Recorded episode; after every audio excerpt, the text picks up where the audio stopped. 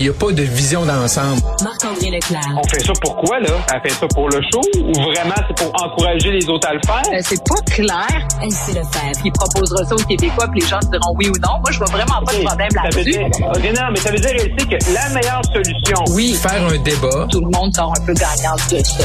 La rencontre, Lefebvre, Leclerc. Et, et Marc-André, tu vas être jaloux, là. oui, comment ça? Ben, tu comprends qu'Elsie, pour ma dernière émission, s'est déplacée. Je suis là. Oui. Elle a bravé un vents et marées en cas le trafic sur la rue Saint-Denis. Elle a failli jamais arriver. Euh, on s'était jamais vu en vrai, Elsie. Non. On- C'est fou quand même, hein? Ça fait des mois qu'on fait de la radio ensemble. J'ai l'impression, puis Marc-André, bon, on s'est jamais vu, là, mais j'ai l'impression que je vous connais. Ben oui, t'as raison. C'est Ah comme oui. un peu les médias sociaux, mais nous, effectivement, on a une belle proximité depuis euh, quoi, un an et demi? Oui, on s'insurge euh, presque au quotidien sur des sujets qui nous passionnent euh, et, et qui nous euh, font sortir de nos gonds. Et là, bon, étant donné que c'est la fin de l'année parlementaire, que c'est la fin de la saison de radio, c'est le, jour de toutes les fins, finalement.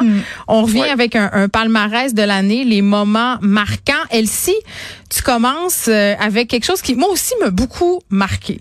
Ben, je pense que ça a marqué beaucoup de personnes. Puis donc, c'est la prise d'otage des camionneurs. Euh, on peut dire prise d'otage. Le parce convoi que de la liberté? Le convoi de la liberté. euh, yeah, vive la liberté.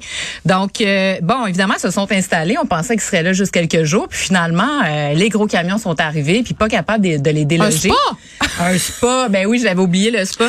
donc, euh, donc euh, c'est- important, c'est marquant parce qu'il y en a eu plein des manifestations. Sauf que celle-là, bon, marquait peut-être un peu la fin de la pandémie. Donc, euh, la pandémie qui s'est terminée un peu en queue de poisson, un mouvement qui a pris de l'ampleur. Il y avait des revendications justes à l'intérieur de ça, mais quand même d'y aller de, qui- ben, puis ça a mené à la loi, finalement, une loi sur les mesures d'urgence. Donc, c'est quand même pas rien qui avait pas été utilisé depuis euh, la crise d'octobre. Donc, euh, bref, un moment très marquant cette année. L'arrestation aussi d'organisateurs de ce convoi-là qui avaient des liens avec l'extrême droite. Ça a été comme une espèce de réveil collectif, j'ai l'impression, ce siège-là qu'on a eu à Ottawa sur le fait qu'on était un peu rendu loin là, dans... Oui, en même temps, ça reste que c'était quand même, tu sais, une minorité de personnes. Puis ça, je pense qu'on l'a constaté par après aussi les appuis Oui, c'est vrai. au gouvernement. Donc, euh, ils ont parlé fort. Est-ce qu'ils étaient- représentatifs? Pas certaines, mais quand même, on peut dire que ça a été assez marquant. Marc-André, on a reçu une alerte euh, sur nos téléphones Oui. le 31 décembre.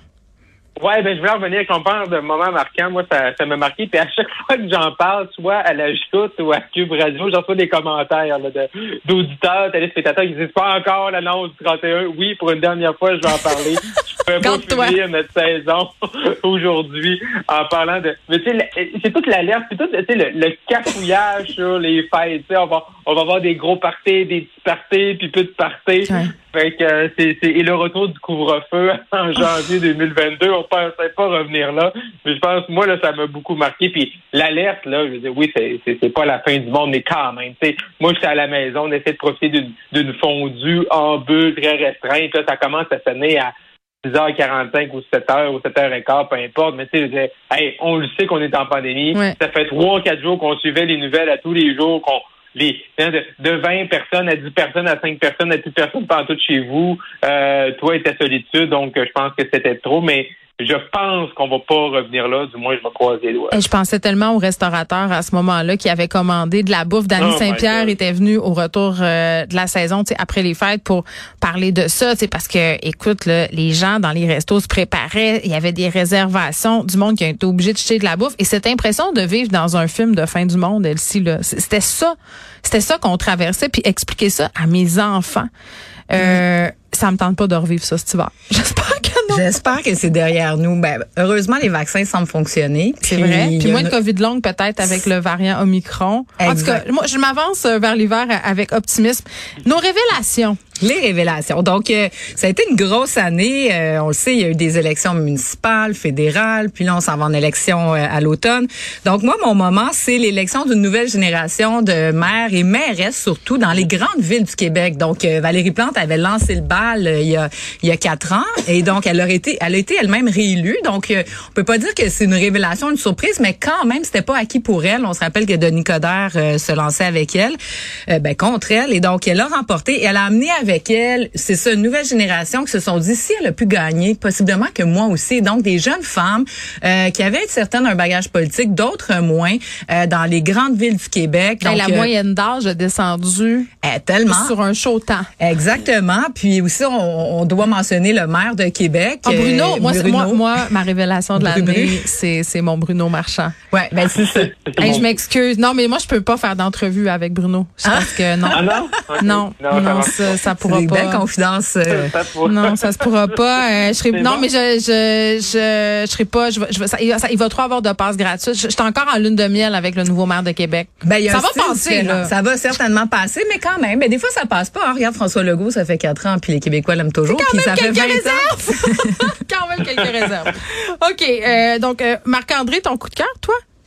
Ben, euh, je veux dire, c'est, bien malgré lui. Là, ma révélation de l'année, c'est le président ukrainien, euh, Vladimir Zelensky. Euh, Tellement. on a vu vraiment. euh, je veux dire, c'est un c'est le président d'Ukraine. On n'en parlait pas tous les jours avant le, avant la guerre là-bas, mais vraiment euh, de voir comme ça un président se lever euh, pour sa nation, pour son pays. Utiliser Il les médias, hein, être là aux Oscars, être là aux Grammys euh, et à autres euh, événements comme ça. En tout cas, de mémoire, c'est la première fois qu'on voyait ça. Là.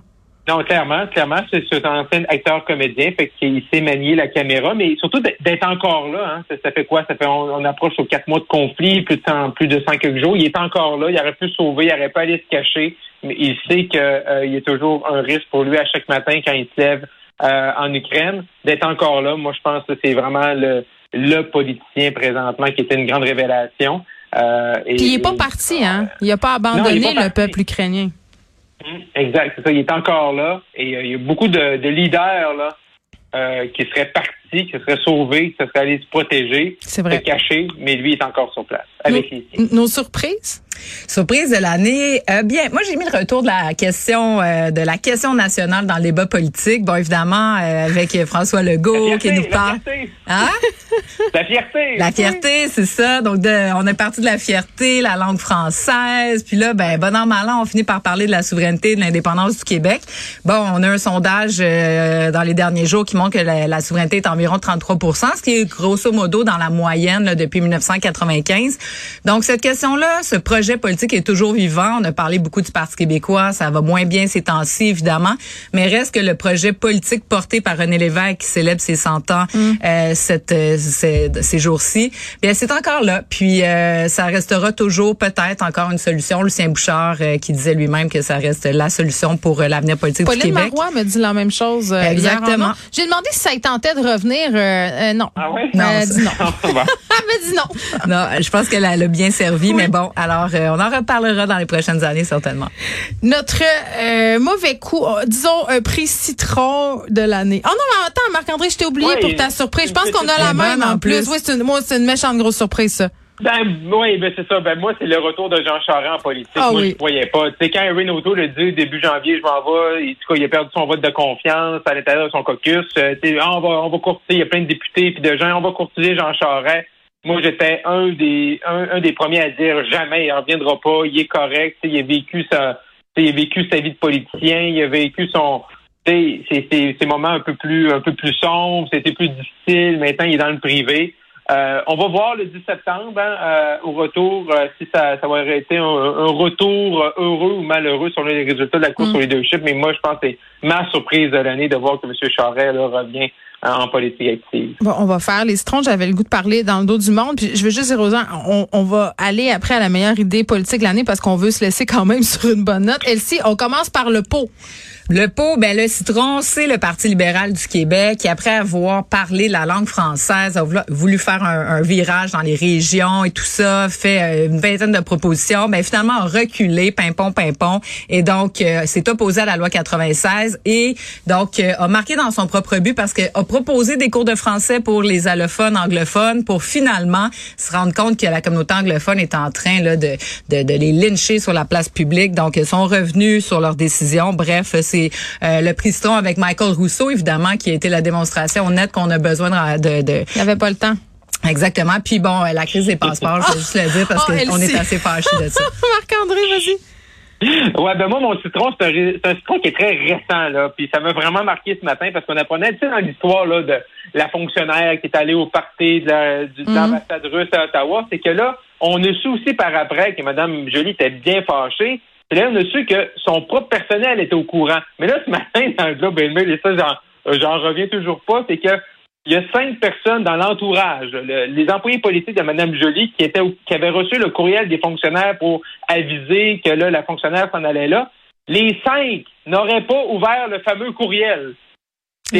Là. par- Fait Ça allait là, dans leur ça, spam. Ah, mais ça, là, je viens ça, c'est les- c'est le cabinet de la ministre des Affaires étrangères. là. Et là, il y a un courriel de cinq personnes qui n'a pas été ouvert avec un enjeu qui touche la Russie. C'est très inquiétant. Donc, c'est mon euh, citron de l'année, mais mon citron de la journée aussi. Meilleure idée politique de l'année. Ben moi, je vais avec la loi 96. Donc, euh, malgré tout, j'aurais souhaité qu'on qu'on propose le cégep français. On n'a pas, euh, Monsieur Legault a décidé de, de, de pas aller de, de- avec cette proposition-là. Mais reste que la loi 96, c'est nécessaire. Euh, je pense que ça fait un large consensus dans la société québécoise, euh, que ce soit tous les experts, euh, démographes, euh, linguistes et tout ça. Bon, il y a la communauté anglophone qui s'énerve un peu. Euh, je trouve qu'ils s'énerve beaucoup trop parce peu, que ouais. parce Un que peu beaucoup. ben, Ouais, ils on a parlé de génocide culturel Ben, C'est ça, donc euh, c'est totalement exagéré. Ils ont des institutions et euh, je veux dire leur suivi est totalement protégé au Québec et au Canada. Donc euh, la loi 96 et euh, j'espère qu'on ira plus loin dans un prochain mandat. Marc-André?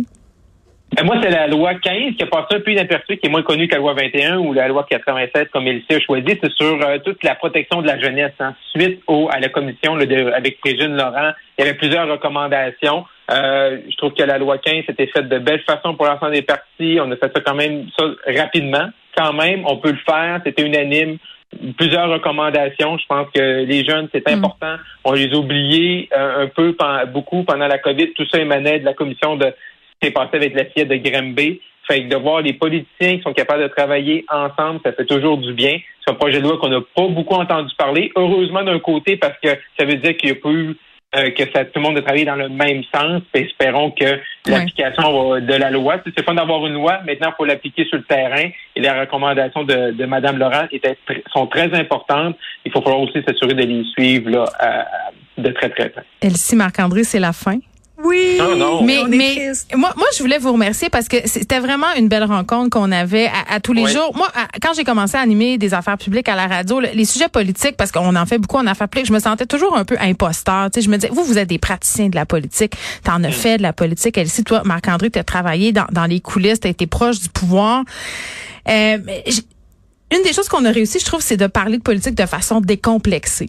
Tu sais, de, de faire des blagues, de de- d'essayer de, vulgariser. Puis, puis moi, je- mon mandat, c'était vraiment de poser les questions que, que le monde se pose. Puis des fois, c'était des questions un peu basiques.